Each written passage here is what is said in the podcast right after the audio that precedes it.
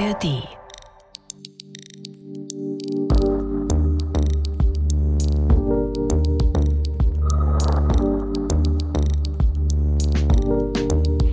Unser heutiges Verbrechen beginnt am 16. Dezember 1944 in einem gut versteckten Waldstück. Das liegt mutmaßlich im niederländischen Hellendorn knapp 150 Kilometer östlich von Amsterdam. Der genaue Ort ist streng geheim. Deshalb hat man das Gebiet auch weiträumig abgesperrt. Vorher wurden einheimische Familien vertrieben, ihre Häuser sind jetzt von Soldaten besetzt. Es geht einfach darum, dass niemand mitbekommen soll, was sich hier gut versteckt von der Natur abspielt. Denn seit Wochen starten von hier ballistische Raketen vom Typ Aggregat 4, die weltweit erste funktionsfähige Großrakete mit Flüssigkeitstriebwerk. Ich könnte auch sagen, eine mörderische Wunderwaffe, die theoretisch bis ins Weltall fliegen kann. Sie ist 14 Meter lang und besteht aus 20.000 Einzelteilen. Wir können uns also vorstellen, wenn man die hier starten lassen will, dann ist damit einfach ein riesiger logistischer Aufwand verbunden. Zuständig dafür ist die hier stationierte geheime SS-Werferbatterie 500. Die gesamte Einheit, die besteht aus acht Offizieren und knapp 400 Mann Besatzung. Dazu kommen dann auch nochmal 100 Fahrzeuge. Dieser 16. Dezember 1944 ist dabei kein normaler Tag, denn es ist der Beginn der Operation Wacht am Rhein, die Ardennenoffensive der deutschen Wehrmacht, quasi der letzte Versuch, doch noch einen Wendepunkt an der Westfront herbeizuführen. Das Ziel ist die Stadt Antwerpen in Belgien mit ihrem strategisch so wichtigen Hafen und dieser Hafen soll eben zurückerobert werden. Seit Wochen ist es der deutschen Wehrmacht nicht gelungen, trotz des Einsatzes der Aggregat 4 Rakete, die im Volksmund einfach als V2 bekannt ist. V für Vergeltung, so nennen die Nationalsozialisten nämlich die Rakete. Vergeltung für die alliierten Bombenangriffe auf deutsche Großstädte. Zu Beginn verläuft der Einsatz dieser V2-Rakete dabei nicht ohne Probleme es kommt immer wieder zu Fehlstarts, dabei sterben auch deutsche Soldaten. Heute an diesem 16. Dezember, da soll aber alles glatt gehen. Die letzten Vorbereitungen laufen jetzt. Was ich ganz interessant finde, der Gefechtskopf, der wird erst in dieser Phase montiert, also kurz vor dem Abschuss. Mit einem Meilerwagen, das ist so eine Art Transportanhänger, wird die Rakete dann zu den Abschussstellen gefahren. Mutmaßlich ist das in Hellendorn eine Waldlichtung. Der Vorteil ist, der Feind, der kann den Abschussort, wenn es eine Waldlichtung ist, eben nicht so gut aus der Luft erkennen, also nicht entdecken. Und zudem bietet eine Waldlichtung sehr, sehr viel Schutz vor Wind, also quasi prädestiniert, um die Raketen von dort abschießen zu lassen. Mit einer hydraulischen Vorrichtung wird die Rakete dann aufgerichtet, bis sie auf dem Starttisch steht. Dann werden nochmal die Schaltungen überprüft, die Rakete wird aufgetankt, mit Treibstoff kommt sie dann auf ein Gesamtgewicht von 13,5 Tonnen. Zum Schluss dreht man sie dann auch noch in die passende Flugrichtung, also in unserem Fall in Richtung Südwesten. Und dann ist es wirklich soweit. Von einem Panzer aus wird die Rakete per Kabelsteuerung gezündet und steigt mit einem ohrenbetäubendem Lärm in den Himmel. Diese letzten Vorbereitungen, die ich jetzt zum Ende skizziert habe, die dauern so knapp 90 Minuten. Springen wir in die belgische Stadt Antwerpen, rund 200 Kilometer entfernt von dieser Abschussvorrichtung. Die Stadt hat eine ganz geografisch günstige Lage an der Nordsee, ist so die Brücke zwischen dem Norden und dem Süden Europas zwischen Orient und auch der neuen Welt Amerika. Seit Jahrhunderten floriert hier der Handel mit Waren aller Art. Antwerpen übrigens, wusste ich auch nicht, ist das wohl berühmteste Diamantenzentrum. 1885 ist hier die Weltausstellung, 1920 ist Antwerpen Austragungsort der Olympischen Spiele. Wir sehen also in der Zeit eine ganz bedeutende Stadt und jetzt im Zweiten Weltkrieg ist Antwerpen sowohl für die Alliierten als auch für die Deutschen ganz wichtig, für die Alliierten vor allen Dingen für den Transport von Truppen und Material an der Westfront. Es gibt dadurch immer wieder heftige Gefechte zwischen Deutschen und Alliierten, um den Zugang auch zum Meer zu erobern. Und bei unserem heutigen Tatort geht es um einen ganz besonderen Ort in der Stadt Antwerpen. Es geht nämlich um ein Kino. 1935 eröffnet hier das prächtige Cinema Rex, entworfen nach dem Vorbild der amerikanischen Kinopaläste mit mehr als 1000 Sitzplätzen. Knapp fünf Jahre später wird dieses prächtige Kino dann in Eldorado von den Deutschen umbenannt, das Goldland. Ab jetzt laufen dann natürlich auch nur noch deutsche Filme. Die Wehrmacht nimmt nämlich diese Stadt ein, Antwerpen, vollkommen unter deutscher Kontrolle. Erst im September 1944 kann dann Antwerpen von der vorrückenden britischen Armee befreit werden und damit ist natürlich auch das Kinoprogramm wieder ein anderes. An diesem Mittwoch, dem 16. Dezember 1944, wird der Westernfilm The Plainsman gespielt. Zu Deutsch Der Held der Prärie. Der Kinosaal ist pickepacke voll an diesem Nachmittag, trotz der alltäglichen Angst vor Raketenangriffen aus der Luft, denn die gab es auch schon in den Wochen zuvor immer wieder. Unter das Kinopublikum mischen sich auch zahlreiche britische Soldaten, so ein bisschen Idylle an der Front bekommen, so ein bisschen irgendwie die Gedanken frei bekommen. Und einer von ihnen ist James Matheson. Er ist Mitglied einer Geheimdiensteinheit der Royal Air Force. Er und seine Kameraden haben an diesem Tag vom Chef frei bekommen und sie entscheiden sich dann an diesem Tag ins Kino zu gehen, auch weil ausgerechnet James Mathesons Lieblingsschauspieler auf der Leinwand zu sehen sind. Die Hauptrollen in The Plainsman spielen Gary Cooper als Revolverheld Wild Bill Hickok und Gene Arthur als sein weibliches Pendant. Wirklich nichts deutet bei dieser freudigen Stimmung im Kinosaal auf das Unglück hin, das jetzt bald geschehen wird. Über Hellendorn rast die V2-Rakete in den Himmel und darüber hinaus. Bis zu 100 Kilometer kann sie in die Höhe schießen. Sie beschleunigt dabei auf die achtfache Kraft der Erdanziehung. Die maximale Geschwindigkeit liegt bei Mach 4,4. Ehrlich gesagt, Hannes, ich hatte keine Ahnung, was das bedeutet. Ich habe natürlich nachgeguckt. Also zur Einordnung, Mach 1, das bedeutet Schallgeschwindigkeit. Also die V2 fliegt über 5000 Kilometer die Stunde schnell. Es dauert deshalb wohl keine fünf Minuten, bis sie an ihrem Zielort, also in Antwerpen, ankommt. Selbst die Aufschlaggeschwindigkeit der Rakete liegt noch bei 3600 Kilometern die Stunde.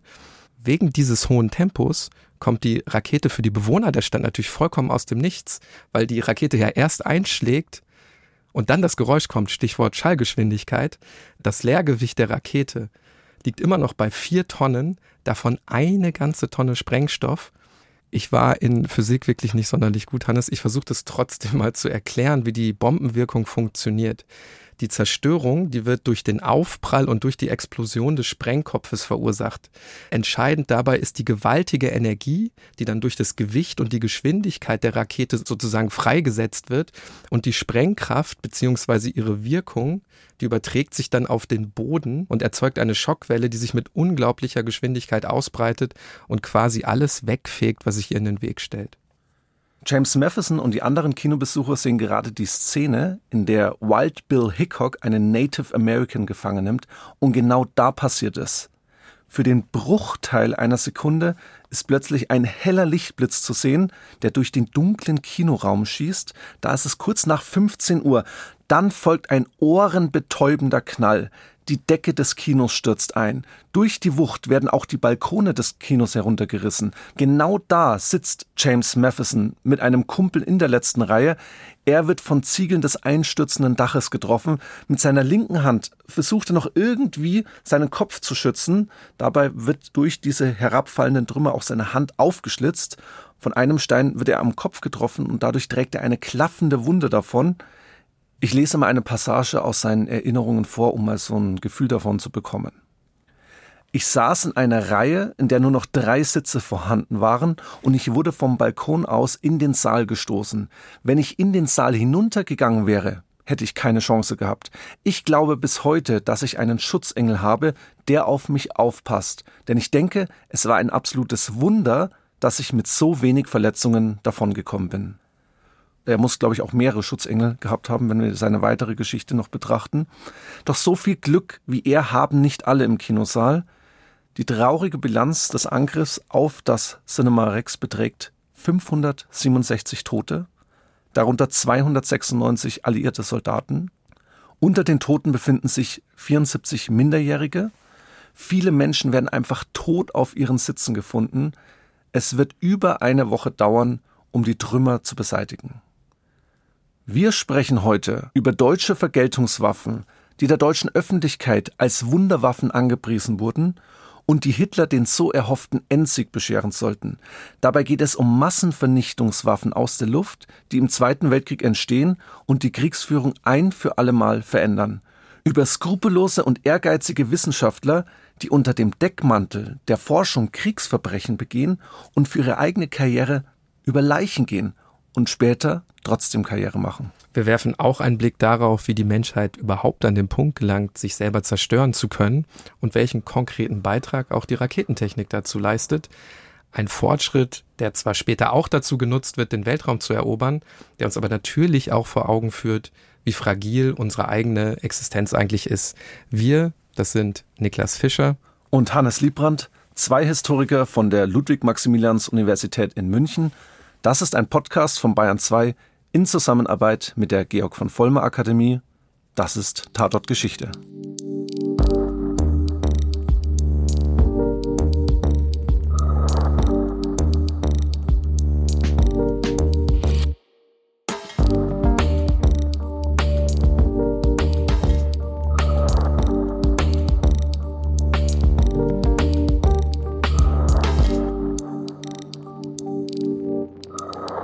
An dieser Stelle wollen wir euch darauf hinweisen, dass ihr uns wie immer in der ARD Audiothek findet und überall dort, wo es gute Podcasts gibt.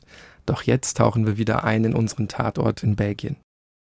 Ein paar Tage nach dem Einschlag auf das Cinema Rex wacht James Matheson in einem 15 Kilometer entfernten Krankenhaus auf. Von oben bis unten einbandagiert, der Kopf ist fest verbunden, die meisten Wunden am Körper konnten genäht werden, er muss natürlich Schmerzmittel nehmen, damit er das irgendwie aushalten kann. Aber er hat Glück im Unglück. Und das ist jetzt wirklich eine unglaubliche Geschichte, denn während er hier am Krankenhaus liegt, wird das Hauptquartier seiner Truppe ebenfalls von einer V2 getroffen. Fast alle seiner Kameraden kommen dabei ums Leben. James Matheson bekommt es jetzt irgendwie im Krankenbett mit. Ebenso wie die Geschichte über den Angriff auf das Kino, woher wahrscheinlich seine letzten Erinnerungen stammen.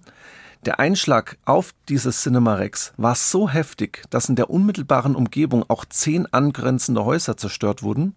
Kein Angriff der Nationalsozialisten mit einer V2-Waffe wird mehr Todesopfer fordern. Um die vielen Opfer zu identifizieren, müssen sie im städtischen Zoo aufgebahrt werden. Und auch später bei der Beerdigung seines Chefs schlägt dann am anderen Ende des Friedhofs eine V2-Rakete ein. Auch das überlebt James Matheson. So viel zum Punkt mehrere Schutzengel haben.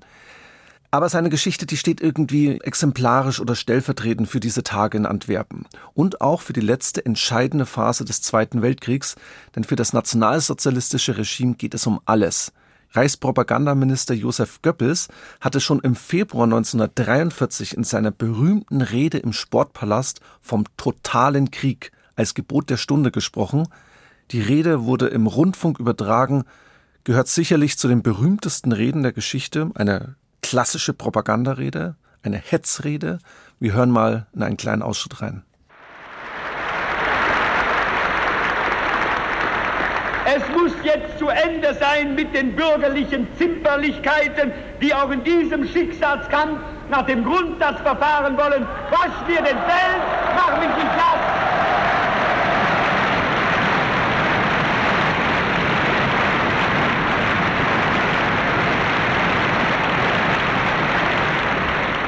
Die Gefahr, vor der wir stehen, ist riesengroß. Riesengroß müssen deshalb auch die Anstrengungen sein, mit denen wir entgegentreten. Es ist also jetzt die Stunde gekommen, die Glacé-Handschuhe auszuziehen.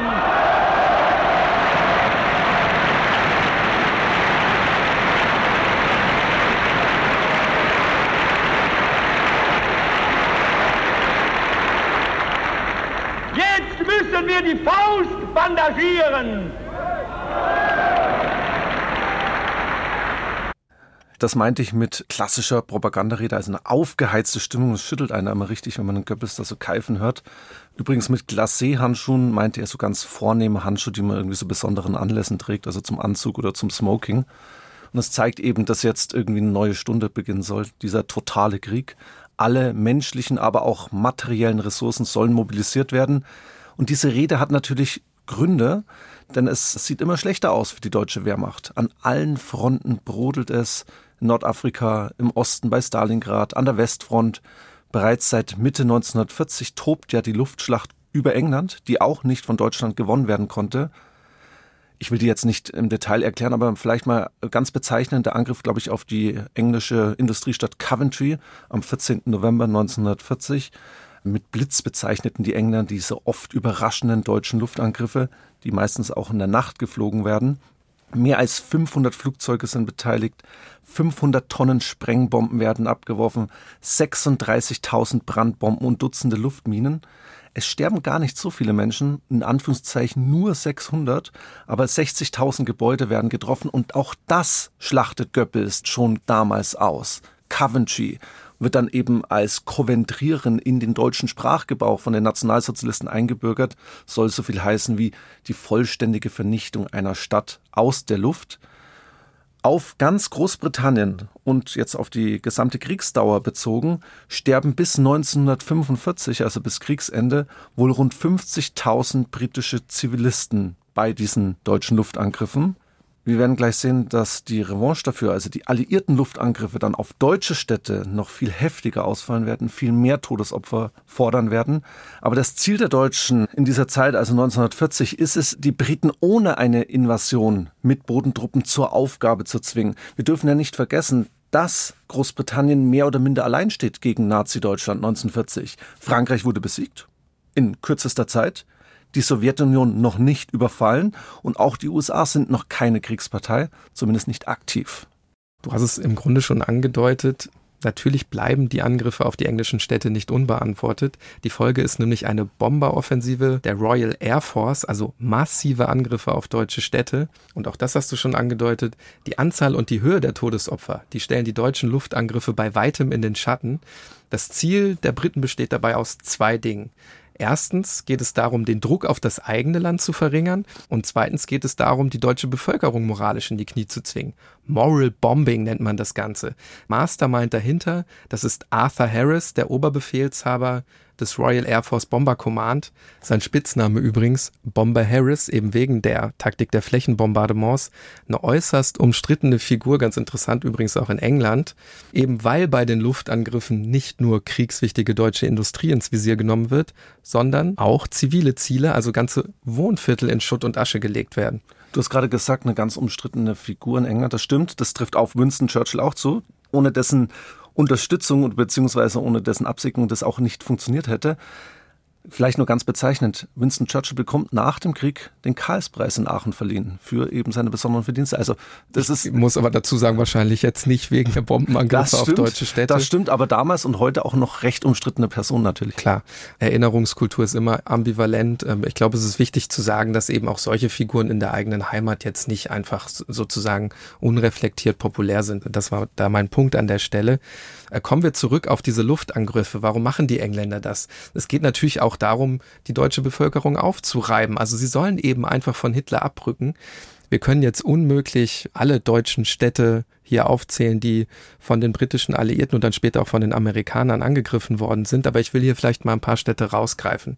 Im März 1942 zum Beispiel Lübeck. Dann werden Rostock und Warnemünde angegriffen. Im Mai 1942 folgt dann Köln. Ganz besonders hervorzuheben dann natürlich im Juli 1943 die verheerenden Angriffe auf Hamburg, die sogenannte Operation Gomorra in Anlehnung an die biblische Geschichte von Sodom und Gomorra. 2200 britische Maschinen sind da beteiligt. Abgeworfen werden von denen eine Mischung aus Luftminen, Spreng, Phosphor und Brandbomben. Und diese Angriffe, die werden zeitlich versetzt geflogen, damit die Feuerwehr die Brände nicht löschen kann.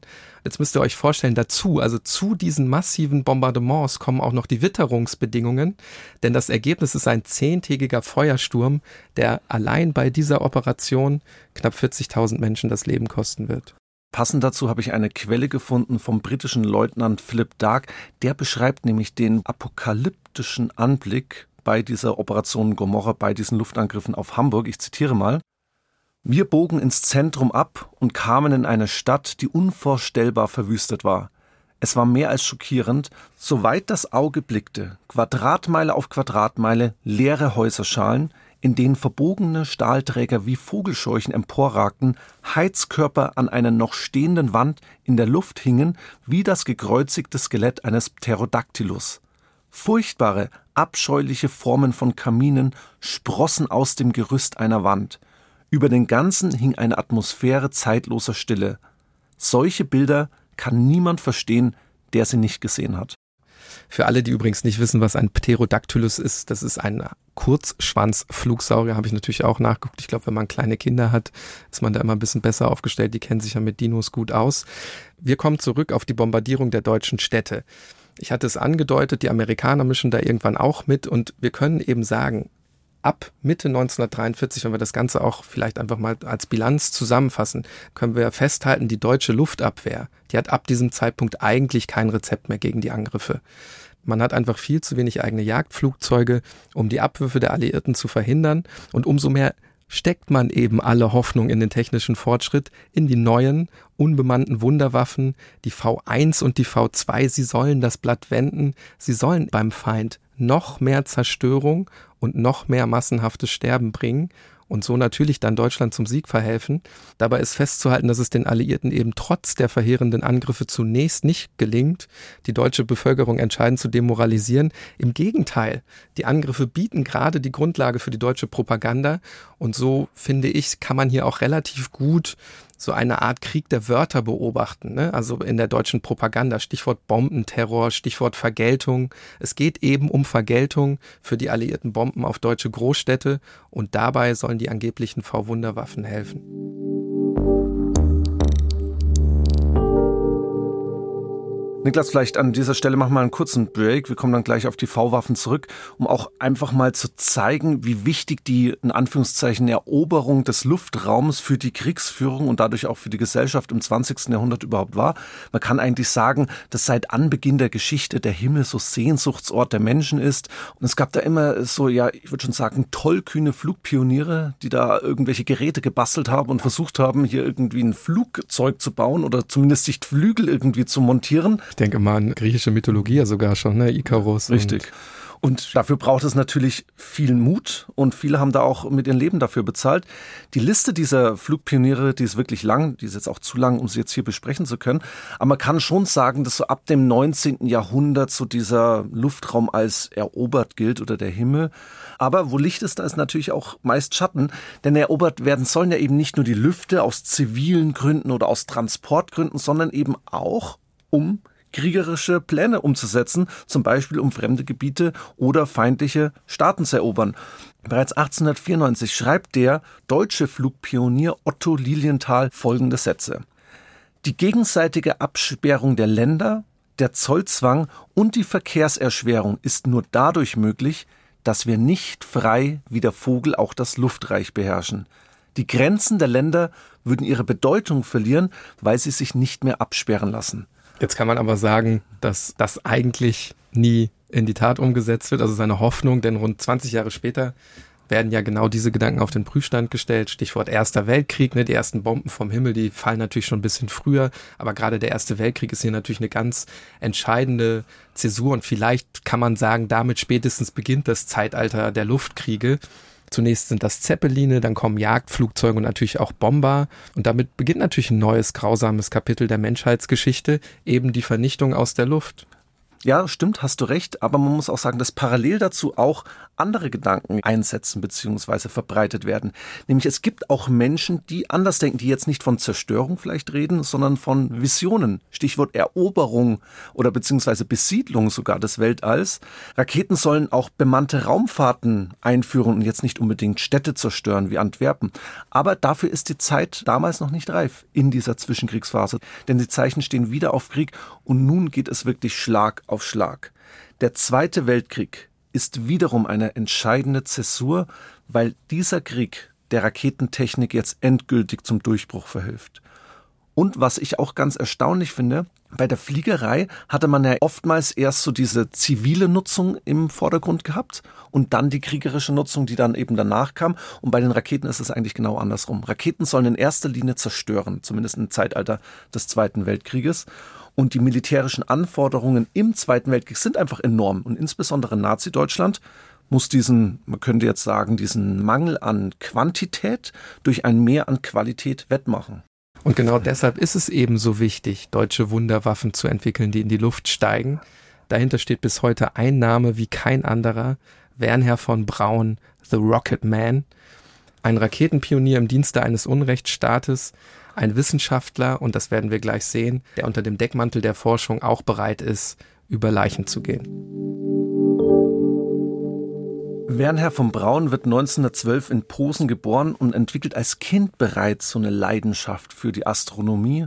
Als Jugendlicher liest er das Buch Die Rakete zu den Planetenräumen von dem Raketenpionier Hermann Obert, lernt ihn später sogar persönlich kennen im Verein für Raumschifffahrt. Nämlich diesen Verein tritt der 16-jährige Wernher von Braun bei. Er studiert dann Maschinenbau, später Physik, aber seine wahre Passion ist wirklich der Raketenbau. Mit 22 Jahren promoviert er mit einer Arbeit über die Flüssigkeitsrakete. Niklas, 22 Jahre, da musste ich, glaube ich, ein bisschen ranhalten. Ne? Es, manchmal bist du wirklich vorhersehbar, Hannes. Ich wusste, dass das jetzt kommt. Da, da hatte ich noch nicht mal Abitur, glaube ich. Ja, das ist aber damals auch andere Zeiten. Da manche schon, waren schon mit 22 Professoren und Danke, so. dass du so mild bist. Ab 1933 ganz wichtige Zäsur, Nazis kommen an die Macht und dann bieten sich für Werner von Braun ganz neue Möglichkeiten. Jetzt beginnt nämlich ein groß angelegtes Aufrüstungsprogramm, das bald auch die Raketentechnik mit einschließt. Der Clou für die Nationalsozialisten besteht darin, dass diese Fernkampfwaffen, also die Raketentechnik, nicht explizit durch den Versailler Friedensvertrag verboten wurde, im Gegensatz beispielsweise zur Artillerie oder auch zur traditionellen Luftwaffe. Oder mich da jetzt auszukennen, aber das wird ja wahrscheinlich einfach daran liegen, dass man die überhaupt nicht auf dem Schirm Richtig, hat, weil genau. sie noch gar nicht wirklich erfunden worden ist. Genau, man hat es einfach nicht auf dem Schirm. Und Werner von Braun wenn man so seine Vita betrachtet, muss man schon zum Schluss kommen, dass er von Anfang an seine Forschungen in den Dienste der Nazis stellt. Er wird Mitglied der SS, auch weil er dadurch an weitere Forschungsgelder, insbesondere der SS, dann gelangt. 1937 wird er technischer Direktor der neuen Heeresversuchsanstalt Peenemünde und genau hierin verlagert sich jetzt sein Aufgabengebiet und in Peenemünde wird schließlich auch die V2 das Licht der Welt erblicken. Schauen wir uns Peenemünde ruhig ein bisschen näher an. Also warum sucht man ausgerechnet diesen Ort für die Forschung an den Vergeltungswaffen und dann später auch für die Produktion aus? Das ist natürlich zunächst einmal die Insellage hervorzuheben. Also Peenemünde liegt auf Usedom in Mecklenburg-Vorpommern. Das hilft jetzt ganz allgemein gesprochen erstmal dabei, im Verborgenen bleiben zu können.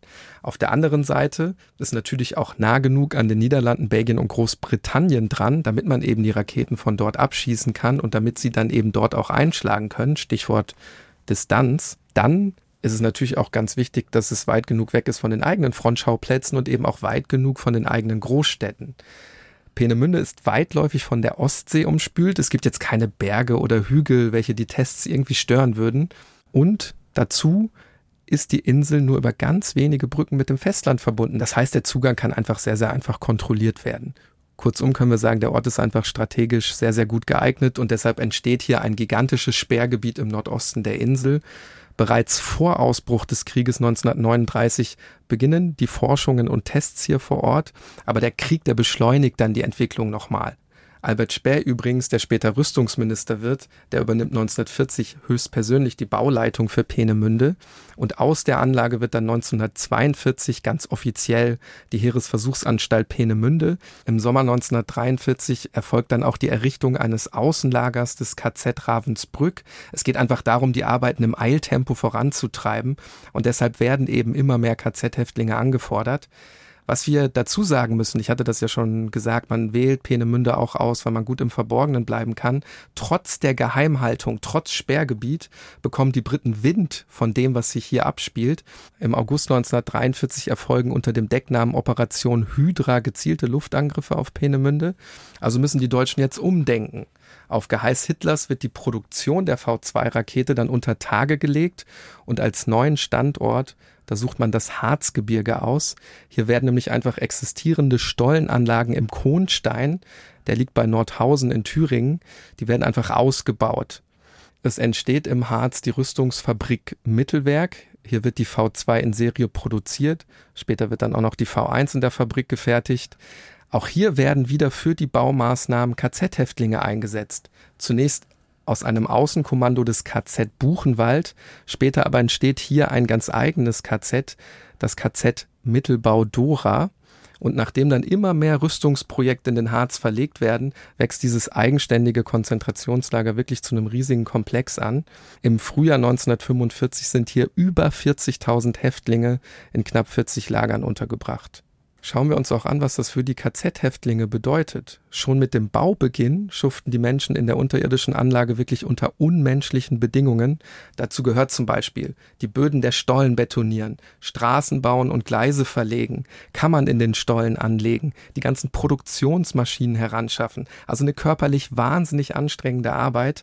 Gleichzeitig das Ganze aber unter nur provisorischer Unterbringung für die Häftlinge. Die schlafen am Anfang in Zeltlagern, dann erst später in Schlafstollen Stollen unter der Erde, nochmal später gegen Ende in Baracken außerhalb der Stollen.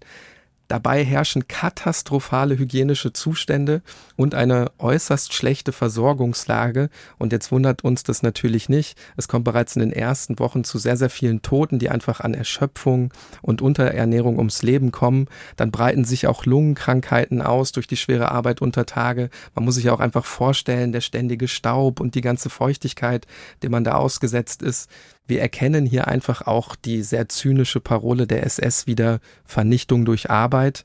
In der kurzen Zeit, in der das KZ Mittelbau samt Außenlagern existiert, sterben etwa 20.000 Zwangsarbeiter insgesamt. Ja, und all diese Toten eben für den Bau von deutschen Raketen, von deutschen Wunderwaffen, die in diesen Fabriken entstehen und dann mit der Reichsbahn in der Regel wieder in den Norden transportiert werden, beispielsweise nach Peenemünde oder auch zu anderen Abschussorten. Und all das passiert natürlich auch unter dem wachsamen Auge von Wernher von Braun, der natürlich immer bestritten hat, irgendwas damit zu tun gehabt zu haben, der für diese Arbeitsverhältnisse natürlich nie verantwortlich war, der es auch auf die SS dann später geschoben hat. Aber er hat, und das wissen wir, mehrfach neue Arbeiter angefordert für seine Fabriken. Und das bedeutet in dieser Zeit nämlich KZ-Häftlinge. Der Pioniergeist Werner von Brauns und auch das Forschungsstreben waren wohl für ihn wichtiger, so dass man auf jeden Fall, zumindest jetzt hier festhalten muss, dass er und auch andere Wissenschaftler buchstäblich über Leichen gegangen sind.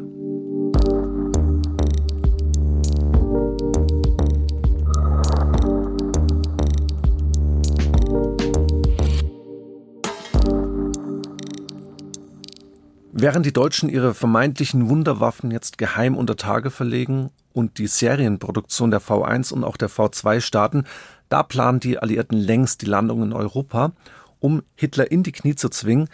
Es hat sich nämlich gezeigt, dass die Bombardierung der Produktionsanlagen und auch von deutschen Städten nicht ausreicht, um das nationalsozialistische Deutschland zur Kapitulation zu bringen. Jetzt müssen Soldaten, Panzer und Landungsboote her und die werden bereit gemacht, um an der Küste der Normandie zu landen.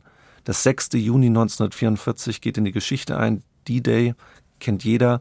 150.000 Soldaten landen an insgesamt fünf Stränden, unter ihnen Briten, Franzosen, Polen, Kanadier und auch andere Commonwealth-Angehörige und dadurch entsteht eine neue Front im Westen. Wenige Tage später antworten die Nationalsozialisten dann mit der Abfeuerung der ersten V1-Marschflugkörper. Ich will hier vielleicht auch kurz und prägnant, will das jetzt nicht ausarten lassen, aber so ein paar technische Angaben auch zu der Waffe sind vielleicht ganz interessant. Die V1 hat eher eine geringe Reichweite, das heißt, um London zum Beispiel zu treffen, muss man die fliegende Bombe in Nordfrankreich abfeuern. Und deshalb werden dort auch überall Abschussbasen eingerichtet. Die V1 besteht zur Hälfte aus Sprengstoff und die Technik ist wirklich sehr simpel. Die V1, das hatte ich gesagt, ist im Grunde eine Art fliegende Bombe in Flugzeugform, wird angetrieben mit einem Strahltriebwerk.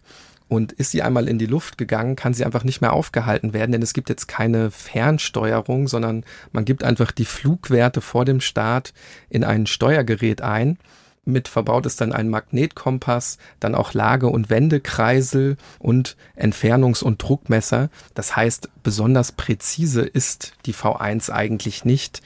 Ist die geplante Distanz nämlich einmal erreicht, wird einfach automatisch die Treibstoffzufuhr gekappt und die V1 fällt dann einfach im Sturzflug vom Himmel. Wenn sie aber im Boden einschlägt, dann wird eine heftige Explosion ausgelöst. Das kann man sich in etwa so vorstellen wie die Druckwelle bei einer Mine.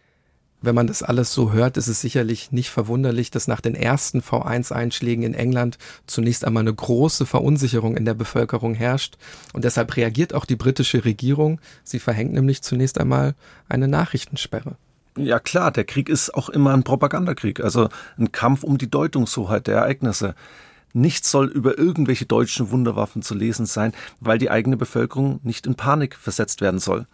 Das Problem ist, dass die Angriffe der V1 zumindest anfangs nicht verhindert werden können. Und deshalb gehören sie eigentlich im Sommer 44 zum Alltag in London. Bassbombs werden sie von den Briten genannt, aufgrund des brummenden Geräusches der Bomben. Zeitweise werden bis zu 60 V1 am Tag abgefeuert. Ganze Wohnsiedlungen werden getroffen, stehen dann in Flammen. Die Angriffe passieren oft schnell und unvermittelt sodass die Menschen gar nicht irgendwie in Schutzräume fliehen können. Und jetzt fragen wir uns natürlich, was machen die Alliierten, um sich irgendwie davor zu schützen? Und da müssen wir zwischen einer Defensivstrategie und einer Offensivstrategie unterscheiden. Fangen wir zunächst mit der Offensivstrategie an. Ich glaube, die ist recht kurz erzählt, weil wir es vorhin schon angedeutet hatten. Das sind einfach massive Angriffe auf die Produktionsstandorte und Testzentren der V-Waffen damit gemeint zum Beispiel im Rahmen der Operation Hydra im August 1944. Dabei sterben übrigens auch zahlreiche KZ-Häftlinge und auch deutsche Wissenschaftler. Werner von Braun und auch die anderen wirklich richtig führenden Wissenschaftler, die können sich in Bunker verstecken und überleben diese Angriffe meist. Schauen wir uns die Defensivstrategie auch kurz an. Die ist zunächst einmal recht unkonventionell, wenn ich das so sagen darf. Also das finde ich zumindest. Die besteht nämlich darin, dass die V1 einfach von Jagdfliegern abgeschossen wird. Das Problem ist aber jetzt, die Explosion, die damit natürlich ausgelöst wird, die bringt auch die Piloten, die da an Bord sind, mit in Lebensgefahr. Und deshalb ändert man dann die Methode. Der Pilot fliegt einfach vor die V1, um so eine Art Luftwirbel zu erzeugen das Ziel ist einfach, dass die V1 in eine Schieflage gebracht wird und dann einfach von ihrer ursprünglichen Route abgebracht werden soll und vom Himmel stürzt. Und auch das ist nicht ganz ungefährlich, deshalb gibt es noch eine weitere Methode zur Verteidigung, nämlich der Ring von Sperrballons, der jetzt einfach in die Luft gelassen wird. Das heißt, man hofft, dass die V1 sich in den Seilen verfängt. Und übrigens darauf haben die Deutschen dann auch wieder eine Antwort. Sie bringen nämlich Klingen auf den Tragflächen der V1 an, damit diese Seile einfach durchschnitten werden. Die entscheidende Maßnahme in der Defensivstrategie ist aber sicherlich das sehr ausgeklügelte System der Radarüberwachung. Die USA sind hier ja Vorreiter mit einem umfangreichen Forschungsprogramm. Und was ich da sehr, sehr spannend finde, ist, dass in dieser Phase des Krieges im Grunde auch der Kampf der Maschinen beginnt. Wir haben auf der einen Seite die V1 ohne Piloten und auf der anderen Seite eben hochleistungsfähige Rechenanlagen und die können die Flugbahn der fliegenden Bombe berechnen, geben dann auch das wieder automatisiert die Daten an Flugabwehrkanonen weiter und die schießen dann auch wieder automatisch auf die V1 am Himmel. Das heißt, es gibt eigentlich auf beiden Seiten keine Menschen mehr. Wenn wir das zusammenfassen, was wir gerade skizziert haben, dann können wir sagen, in den ersten Tagen haben die Alliierten, also die Engländer, eigentlich kein Mittel gegen die Angriffe der V1, aber schon im August 1944, also wirklich sehr, sehr schnell, eben durch die beschriebenen Verteidigungsmaßnahmen, können über 80 Prozent der V1 abgeschossen bzw. vom Himmel geholt werden. Und das betrifft auch die belgische Stadt Antwerpen, wo ja unser heutiger Tatort sich befindet. Auch dort konnte so ein Verteidigungsring geschaffen werden. Und deshalb müssen die Deutschen jetzt reagieren, weil die V1 nicht diese erwünschten Erfolge zeigen. Und zwar, sie reagieren mit der V2, also mit der Fortentwicklung. Von dieser V2 schlägt die erste im September 1944 in London ein. Kein Radarsystem der Welt kann darauf reagieren. Kein Fliegeralarm kann vorher ausgelöst werden. Und in England bricht jetzt wiederum Panik aus. Am Anfang der Folge haben wir euch die V2 ja schon ein bisschen beschrieben, vielleicht noch ein paar Zahlen und Details zu der V2-Rakete, die beispielsweise auch im Deutschen Museum zu finden ist. 14 Meter lang, der Durchmesser beträgt 1,65 Meter, die Leermasse mehr als 4000 Kilogramm und die Reichweite dieser V2 beträgt so zwischen 285 und 330 Kilometer. Die maximale Flughöhe, muss man sich ja mal vorstellen, 90 Kilometer, also fast 100 Kilometer in die Luft. Die Geschwindigkeit bei Brennschluss beträgt 5640 Kilometer pro Stunde und beim Aufschlag immer noch circa 3600 Kilometer pro Stunde. Und das zeigt ja schon, auch wenn man jetzt vielleicht nicht so technisch versiert ist, zähle ich mich auch dazu, dass die Verteidigungsmaßnahmen gegen diese V2 deutlich schwerer sind als bei den Angriffen mit der V1. Trotz der Operation Hydra können schon im Oktober 1944 wieder V2-Raketen in Peenemünde starten. Es gelingt den Alliierten zwar, verschiedene Abschussbunker zu zerstören, aber häufig treffen die einfach nur Attrappen oder deutsche Stellungen, die längst verlassen wurden. Und so werden London und Antwerpen immer wieder durch V2-Raketen getroffen. Ich lese am besten mal einen kurzen Zeitzeugenbericht vor, der die Wirkung der V2 wirklich eindrücklich schildert. Zuerst kam ein Peitschenknall, wenn das Geschoss, das rascher war als der Schall, eine Druckwelle schuf, die vom Einschlagspunkt absprang und die Trommelfälle den Bruchteil einer Sekunde früher traf, als man das glänzend weiße Aufzucken der explodierenden Sprengladung sah. Dann kam ein Chaos von Schutt und Glasscherben herunter und danach das langsame Geräusch des Nahens der V2. Ein ohrenbetäubendes Brüllen, das allmählich leiser wurde und sich schließlich im Himmel verlor muss sich ja auch mal vorstellen, was die Leute da gedacht haben müssen, dass so eine neuartige Technik oder so eine Kriegswaffe auf einen einprasselt. Also ich denke da auch immer wie im Ersten Weltkrieg, als die ersten Tanks, also die ersten Panzer kommen. Ähnlich muss es den Leuten auch gegangen sein und dadurch ist auch diese Panik auch zu erklären. Zu den Zielen dieser V2 gehören nicht nur London und Antwerpen, ich glaube, das ist selbstverständlich, sondern auch englische kleinere Städte wie Southampton oder Manchester, in Belgien beispielsweise Lüttich oder Brüssel, in Frankreich Lille oder Paris. Bis 1944 werden über 1500 Raketen insgesamt von den Deutschen abgeschossen. Ja, aber besonders zwischen die Fronten geraten die von Deutschen eingenommenen Gebiete. Nur etwa die Hälfte der alliierten Bomben fällt nämlich auf deutsche Städte. Die andere Hälfte, die trifft Gebiete in Europa, die von Deutschen und ihren Verbündeten besetzt werden. Ein besonders trauriges Beispiel dafür ist eben die Stadt Antwerpen. Schauen wir uns das mal an. Die Stadt wird nämlich zunächst von der Wehrmacht eingenommen. Danach gibt es dann die alliierten Luftangriffe auf die Stadt. Dann folgt die Befreiung der Stadt durch die Alliierten und dann sind die Deutschen sozusagen weg, aber sie melden sich eben zurück mit den V-Waffen. Der traurige Spitzname der Stadt in dieser Zeit damals ist deshalb auch City of Sudden Death. Knapp 1000 V1 und 570 V2 treffen das Einzugsgebiet. Die Bilanz nur für Antwerpen sind 4500 Tote und über 16.500 Verletzte, eben weil es keine Möglichkeit gibt, sich gegen die V2-Rakete zu verteidigen, eben anders als bei der V1, bleibt nur das Hoffen auf das Vorrücken der alliierten Bodentruppen, also ihr Vorstoßen in das Deutsche Reich und nach Holland, weil man dann eben den Abschussplätzen sozusagen den Boden wegreißen würde und Antwerpen damit außerhalb der Reichweite der Raketen liegen würde.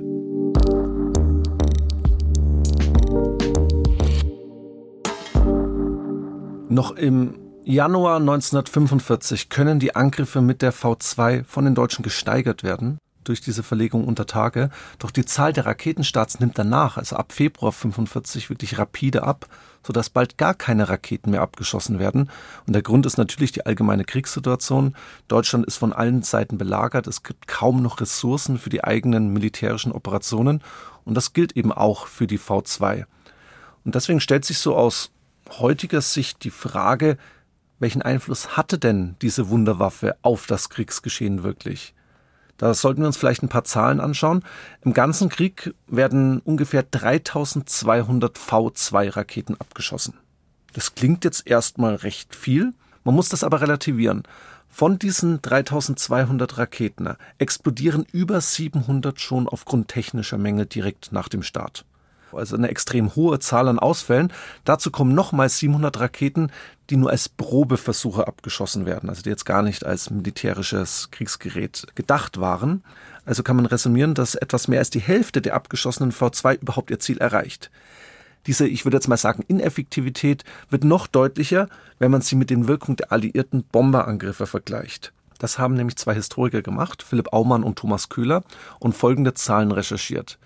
Durch die deutschen V-Waffen schlagen 36.000 Tonnen Geschosskörper und 5.900 Tonnen Sprengstoff in den alliierten Gebieten ein. Auf der anderen Seite, also wenn wir die alliierten Luftangriffe auf Nazi-Deutschland anschauen, da erkennen wir, dass eine Million Tonnen Bomben abgefeuert werden und auch ihr Ziel erreichen. Und das ist natürlich ein riesiger Unterschied, um das vielleicht nochmal ja, plastischer zu machen, haben die beiden Historiker auch Antwerpen und London auf der einen Seite mit den elf am schwersten getroffenen deutschen Großstädten auf der anderen Seite verglichen.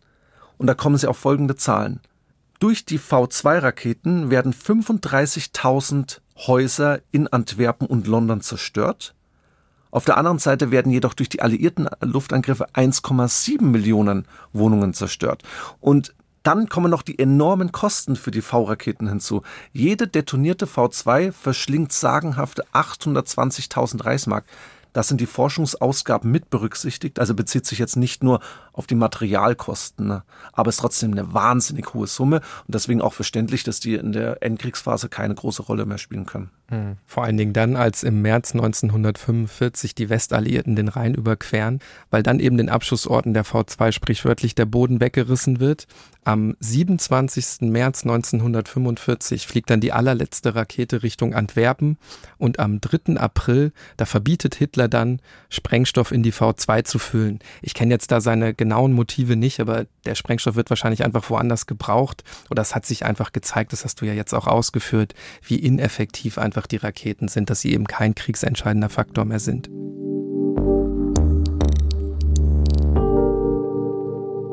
Jetzt haben wir sehr viel über die tatsächliche Wirkung der V2 gesprochen, aber die Frage ist natürlich, ob man das allein an Opferzahlen oder der Zerstörung von Gebäuden festmachen kann oder ob es nicht vielmehr auch sowas wie eine emotionale Wirkung durch Propaganda gibt. Also die Angst, die Rakete könnte auch einfach auf meinem Dach einschlagen oder mein Haus zerstören, müsste ich natürlich eigentlich sagen. Die tatsächliche Bedrohungslage ist das eine, die gefühlte Bedrohungslage natürlich das andere. Krieg, der wird eben aus meiner Sicht zumindest nicht allein mit Waffen selbst, sondern auch mit Emotionen geführt. Und ein Meister dieses Spiels der Emotionen, wenn du so willst, das ist Reichspropagandaminister Josef Goebbels. Seine Intention ist es eben, dass die deutschen Wunderwaffen eine Art Hysterie auslösen. Sie sollen bei der feindlichen Bevölkerung Panik verbreiten und die Botschaft transportieren, wir werden Vergeltung üben. Und deshalb setzt man eben auch so viel auf die Inszenierung, Stichwort Wunderwaffe. Es geht eben Goebbels darum, den Endsieg heraufzubeschwören. Das wird mehr als deutlich, wenn wir in sein Tagebuch schauen. Das wollen wir mal kurz machen. Wir schauen in einen Eintrag vom 2. Dezember 1944.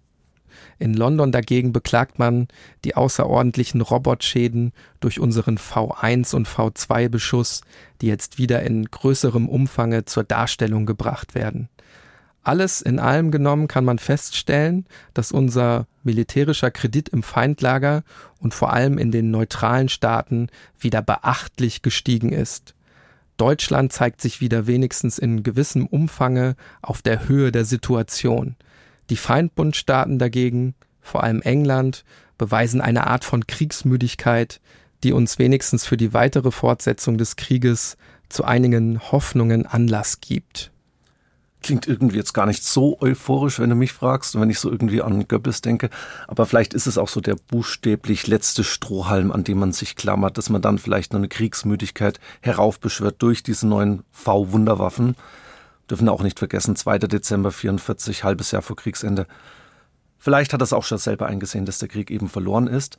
Aber ich finde, dass diese Aussagen Goebbels noch interessanter erscheinen, wenn man sie mit der gegenüberliegenden Position, ich sage jetzt mal ein bisschen vergleicht, also beispielsweise mit der britischen Position, wie die eben reagiert haben auf die V1 und V2 Beschüsse. Winston Churchill hat es getan. Der britische Premierminister, der hat nämlich auch Memoiren geschrieben und da zitiere ich mal eine ganz entscheidende und auch interessante Passage. Die Spannung und Nervenbelastung dauerte länger. Der Tagesanbruch brachte keine Erleichterung, Bewölkung keinen Trost. Der am Abend heimkehrende Mann wusste nie, was er vorfinden würde. Seine Frau, die den Tag allein oder mit den Kindern verbrachte, war nie seiner gesunden Rückkehr gewiss. Der blinde, unpersönliche Charakter des Geschosses flößte den auf der Erde befindlichen das Gefühl der Hilflosigkeit ein. Tun ließ sich wenig, kein erreichbarer menschlicher Feind konnte heruntergeholt werden. Und Niklas, das zeigt ja eigentlich auch die wahre Wirkung dieser V-Raketen. Durch diese neue Dimension, dass man überhaupt nicht weiß, wie man darauf reagiert und man auch überhaupt nicht weiß, was kommt noch. Wie wird die eben noch weiterentwickelt? Wie wird sie später noch bestückt werden? Und ich denke, in dieser Gegenüberstellung sieht man dann ganz klar den wahren Kern dieser V-Raketen eben nicht in der kriegsentscheidenden Wunderwaffe, aber sehr wohl als funktionierende Propagandawaffe die aber auch mehrere tausend Menschen das Leben kostete und die man auf der deutschen Seite, insbesondere ja auch der deutschen Zivilbevölkerung, als Vergeltung präsentieren und verkaufen konnte. Als Vergeltung für circa 500.000 Bombentote. Diese Zahl nennt die Bundeszentrale für politische Bildung. Andere Historiker sprechen sogar von 600.000 Toten durch diese alliierten Luftangriffe. Aber was du jetzt angesprochen hast, ne, würde ich total unterschreiben. Also es geht ganz viel um die Wirkung der Waffe. Ich will das vielleicht auch gleich noch mal ein bisschen ausführen mit anderen Beispielen. Aber was man ja auf jeden Fall auch dazu sagen kann, ist, dass dieses Schüren der Angst, worum es da geht, das hat natürlich auch ein Ablaufdatum, weil natürlich auf der anderen Seite irgendwann auch wahrgenommen wird, das ist zwar alles sehr brutal und grausam, was da passiert, aber wirklich effektiv, wirklich kriegsentscheidend ist das Ganze natürlich nicht. Das wissen die Briten und das weiß die britische Bevölkerung natürlich dann auch irgendwann. Ja, kann man so sehen, aber man weiß nicht, die Fortentwicklung kann man trotzdem nicht erahnen. Also was ja, ist zu noch einem gewissen gekommen? Zeitpunkt ist es sicherlich ein großer Faktor, klar. Ja, das stimmt.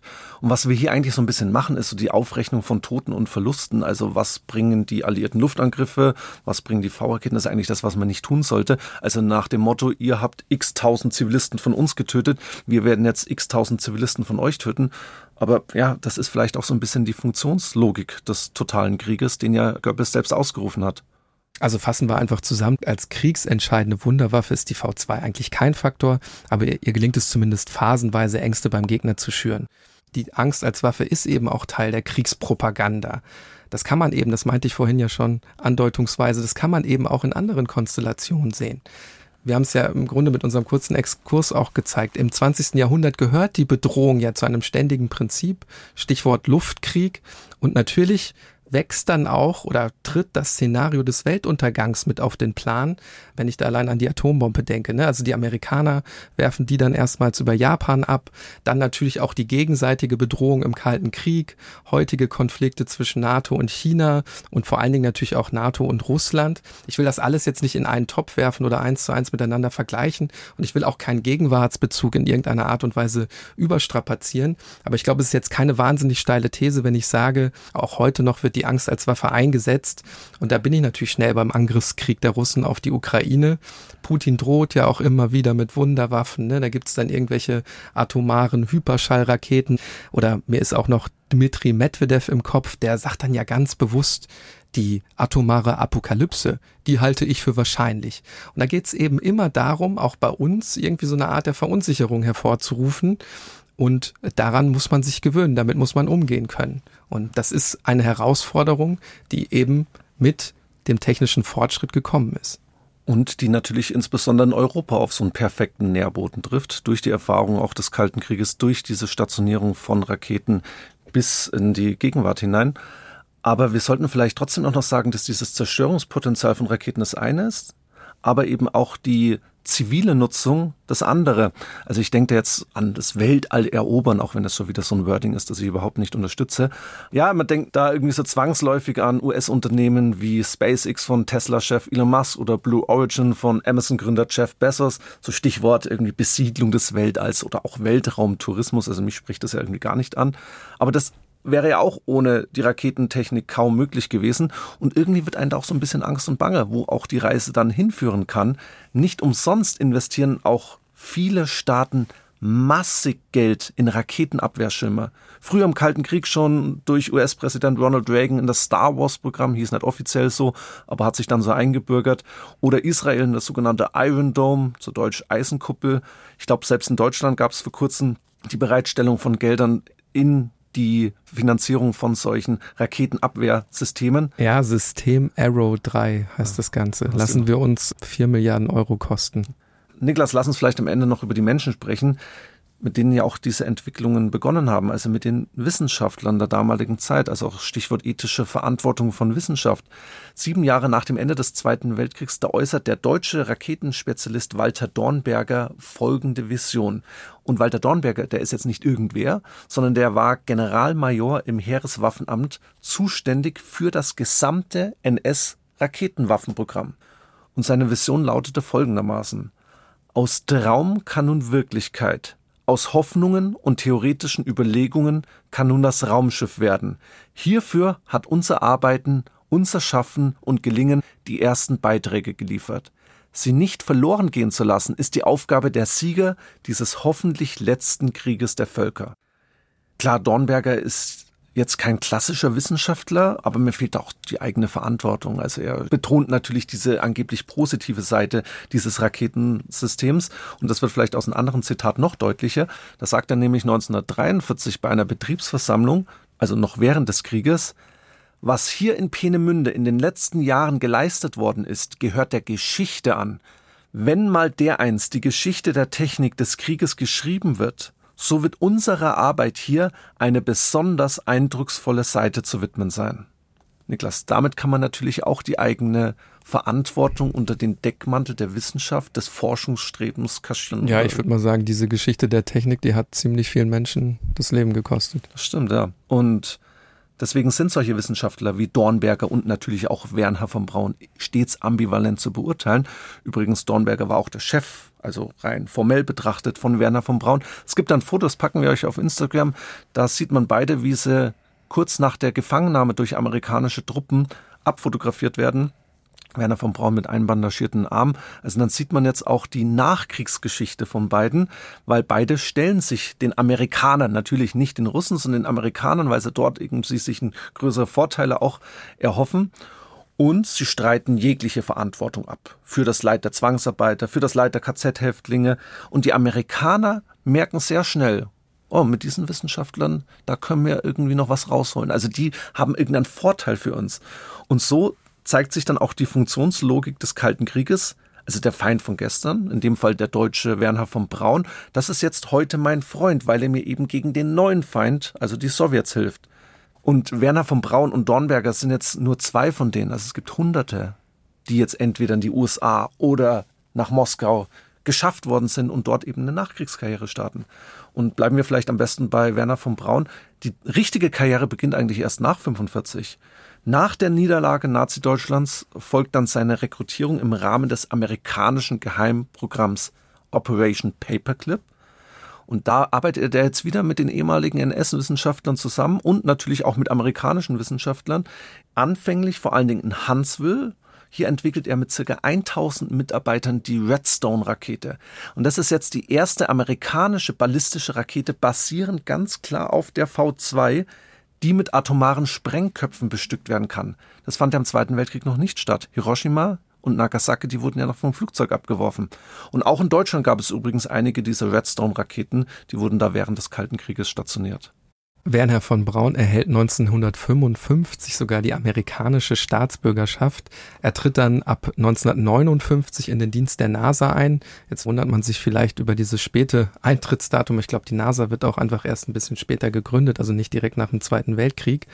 Unter seiner Leitung wird auf Basis der V2 dann die Rakete Saturn V entwickelt und die bringt 1969 tatsächlich die ersten Menschen auf den Mond diese Zäsur in der Menschheitsgeschichte, die ist wirklich sein Meisterstück. Ein deutscher Raketenwissenschaftler der Nazis, der Vater der V-Rakete, ein gefeierter amerikanischer Nationalheld.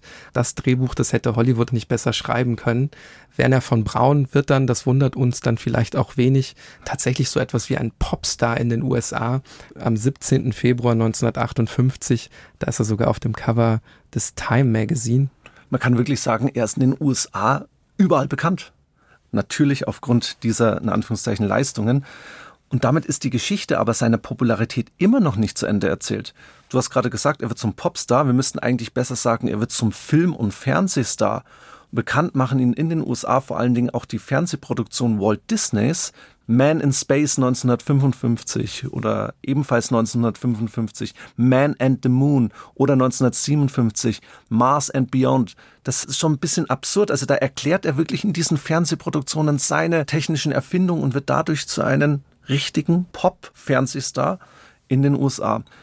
Was ich auch ganz bezeichnend finde, Niklas, er wird auch zu einem besonders guten Amerikaner. Er geht auf einmal in die Kirche, wird sehr religiös, was in der Zeit damals auch ganz wichtig ist, und versucht dann zeitlebens auch seinen deutschen Akzent abzulegen. Also da gibt's mehrere Filmaufnahmen. Er will so ein bisschen seine deutsche Vergangenheit auch ein bisschen kaschieren. Recht schwierig, wenn man Wernherr von Braun heißt, wie ich finde, aber das zeigt ja auch so ein bisschen dieses neue Denken des Mannes dann. Er ist einfach sehr populär. Das gilt lange Zeit natürlich auch für Deutschland, wo ja Straßen nach ihm benannt werden, Schulen und so weiter. Aber auch in Deutschland wird auch seine Vergangenheit aufgearbeitet. Also auch da ist er mittlerweile natürlich eine kontroverse Person, um es vorsichtig auszudrücken. Könnte jetzt auch hier tausende von Beispielen nennen. Vielleicht bei uns in der Nähe. Wir nehmen ja gerade in München auf. Im bayerischen Friedberg. Da hieß bis 2014 das dortige Gymnasium jahrzehntelang Werner von Braun Gymnasium. Und erst nach einem riesigen öffentlichen Aufschrei, da hat sich die Schule dann entschieden, den Namen abzulegen. Ich mache jetzt noch mal einen kleinen Sprung zurück, Hannes, denn Werner von Braun, der wurde auch von Zeitgenossen schon durchaus kritisch gesehen. Und der Grund damals war auch schon der gleiche wie heute. Es geht eben um seine Verantwortung für das, was während der Zeit des Nationalsozialismus passiert ist. Also es geht eben um die Frage der Verantwortung von Wissenschaft selbst. Das wird deutlich, wenn wir in einen Song des amerikanischen Sängers und Satirikers Tom Lehrer reinhören. Der stammt nämlich schon aus den 1960er Jahren und dieser Song ist wirklich sehr, sehr bezeichnend, wenn es um die Frage der Verantwortung von Wissenschaftlern eben in diesem Fall von Werner von Braun geht. Wir hören mal rein, bleibt aber auf jeden Fall dran, weil danach verraten wir euch noch, worum es in der kommenden Episode geht. And what is it that put America in the forefront of the nuclear nations? And what is it that will make it possible to spend $20 billion of your money to put some clown on the moon? well, it was good old American know how, that's what. As provided by good old Americans like Dr. Werner von Braun.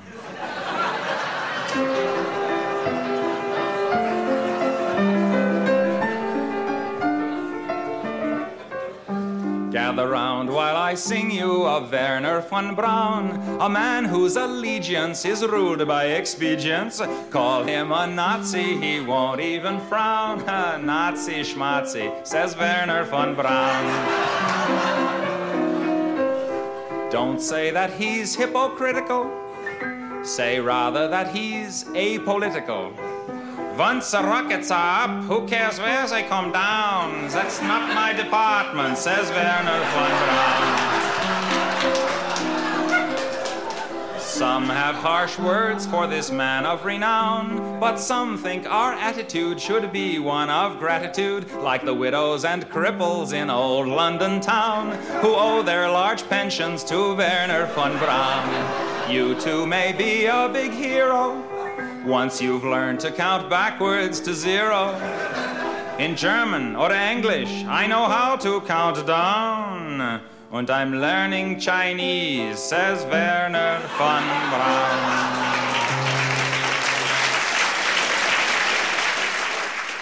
Und in der kommenden Folge wird es wieder ein bisschen technisch werden, also die Verbindung aus Naturwissenschaft und Geschichte. Und zwar sprechen wir über einen Mann, der damals als Pionier des Computerzeitalters galt und übrigens auch noch bis heute, maßgeblich dazu beigetragen hat, dass die Alliierten den Zweiten Weltkrieg gewinnen konnten, der es geschafft hat, in wirklich jungen Jahren das nahezu perfekte Codiersystem der Deutschen während des Zweiten Weltkriegs zu knacken, nämlich die Enigma, und der nach dem Ende des Zweiten Weltkriegs dann wirklich zum Opfer eines Systems wird, das viel über die damalige Zeit aussagt, weil er als homosexueller Mensch schwer gedemütigt, verfolgt und schließlich sogar in den Suizid getrieben wurde. Wir sprechen über Alan Turing und über seine wirklich bahnbrechende Leistung, nämlich die Dekodierung der Enigma-Maschine. Dann bleibt mir noch zu sagen, unter tatortgeschichte at bayern2.de, da könnt ihr Feedback und Rückmeldungen abgeben. Schaut auch gerne auf unserem Instagram-Kanal vorbei. Zum Ende bleibt mir natürlich auch noch zu sagen, Tatort Geschichte ist ein Podcast von Bayern 2 in Zusammenarbeit mit der Georg von Vollmer Akademie. Die Georg von Vollmer Akademie macht ganz wichtige politische Arbeit. Ihr Ziel ist es dabei, die Gesellschaft für eine aktive Teilhabe an unserer Demokratie zu begeistern. Das macht sie zum Beispiel über Seminare und viele andere Veranstaltungen. Es lohnt sich wirklich da mal ins Veranstaltungsprogramm hineinzuschauen. Das findet ihr unter vollmar-akademie.de.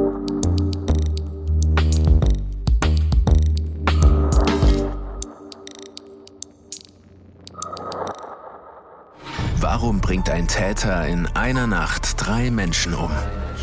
Fünf Minuten vor dem Tod.